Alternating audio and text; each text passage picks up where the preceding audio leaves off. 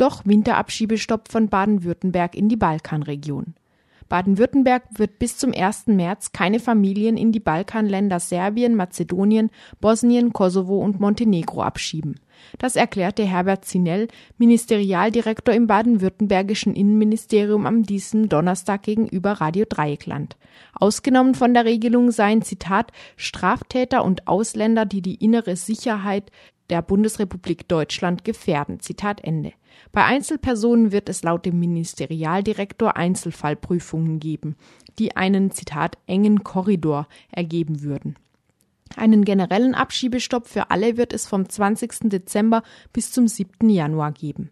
Auf die Frage, warum Baden-Württemberg nicht den SPD-geführten Bundesländern Schleswig-Holstein, Bremen, Mecklenburg-Vorpommern und Rheinland-Pfalz folgt und Abschiebungen in ein Wintermoratorium bis zum 31. März 2014 aussetzt, erklärte Zinell, die Entscheidung unseres Ministers, es zunächst bis 1. März zu begrenzen, äh, hängt damit zusammen, dass wir ja äh, aus witterungsbedingten Gründen nicht abschieben. Das heißt, wenn wir davon ausgehen können, dass auch in den genannten Ländern während der Wintermonate eben schlechtere Bedingungen sind, äh, dann dürfen wir weiter unterstellen, dass sich das im März in diesen Ländern in der Regel anders darstellt.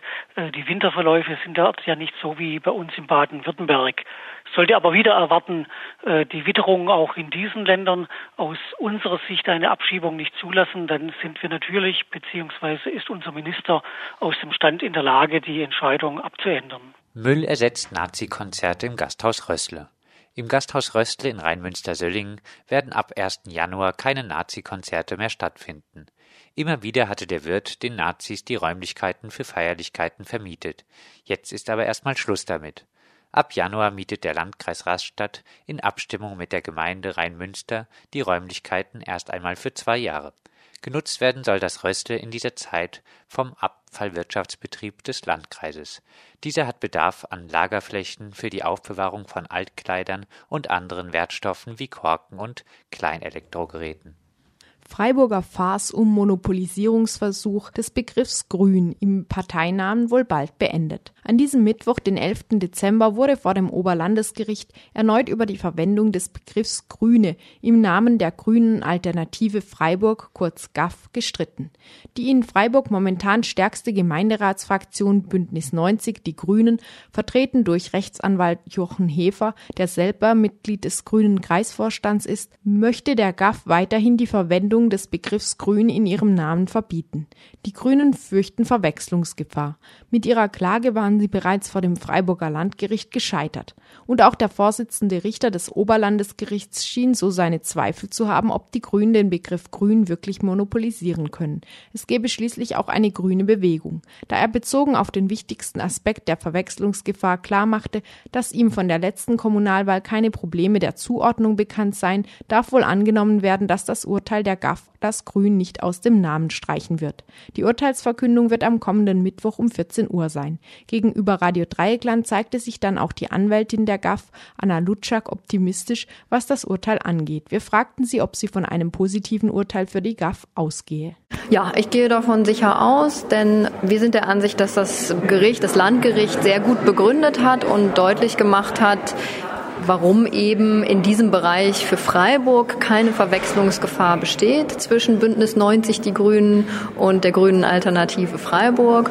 Und heute in der Verhandlung sind da keine weiteren Argumente gekommen, weswegen man jetzt irgendwie Zweifel haben müsste, dass das Oberlandesgericht das anders sieht außerhalb der Verhandlungen, und das wurde auch schon äh, zwischendurch auch mal schriftlich vorgetragen, haben sich noch äh, in der Zwischenzeit zum Beispiel ganz lustige Änderungen ergeben. Äh, zum Beispiel hat der Landesverband von Bündnis 90 Die Grünen in Hamburg, der immer noch das Alternativ im Namen trug, äh, die grüne Alternative Hamburg, gerade letztes Jahr entschieden, das Alternative zu streichen, da sie sich damit nicht mehr identifizieren könnten und auch mehr oftmals darauf angesprochen würden, ob sie denn überhaupt zu Bündnis 90 Die Grünen gehören gehören würden und dann entschieden haben in einem Beschluss des Landesparteitags das Alternativ aus dem Namen zu streichen, weil das würde ja nicht mehr äh, zutreffen, weil die äh, Grünen seien ja nicht mehr die Antiparteienpartei, sondern sie seien ja, äh, eine Abgrenzung zu den etablierten Parteien sei jetzt ja nicht mehr erforderlich und insofern haben sie das Alternativ gestrichen und genau das Alternativ ist ja das, was hier deutlich macht, es handelt sich eben um was anderes als Bündnis 90 die Grünen.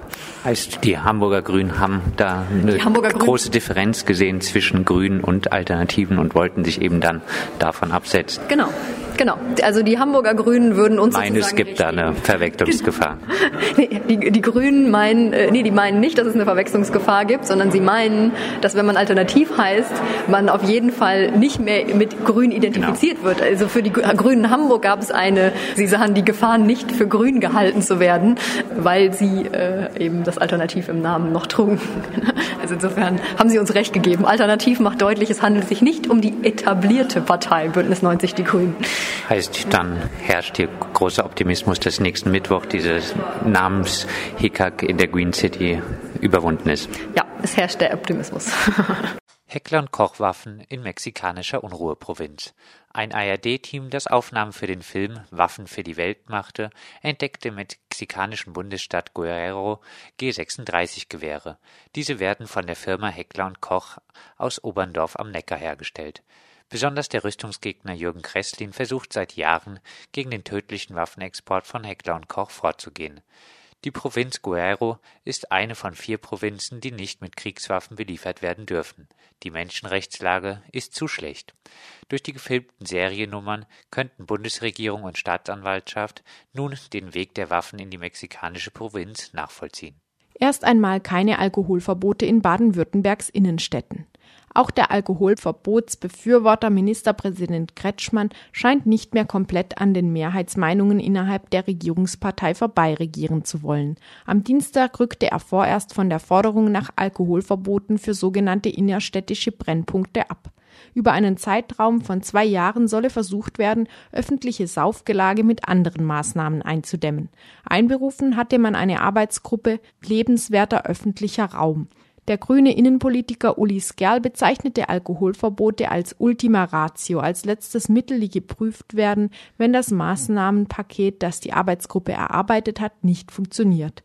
Im Gegensatz zum Vorgänger, einem runden Tisch zur vermeintlichen Alkoholproblematik in den Innenstädten, wurde der Alkoholverbotskritiker der Freiburger Kriminologe Roland Hefendel diesmal nicht zu der Arbeitsgruppe lebenswerter öffentlicher Raum eingeladen. Er empfahl den von ihm ironischerweise als Freiheitskämpfer betitelten Politiker Kretschmann, Salomon und Palmer kürzlich in einem Vortrag angesichts der aufgebauschten Lage einfach mal nichts tun.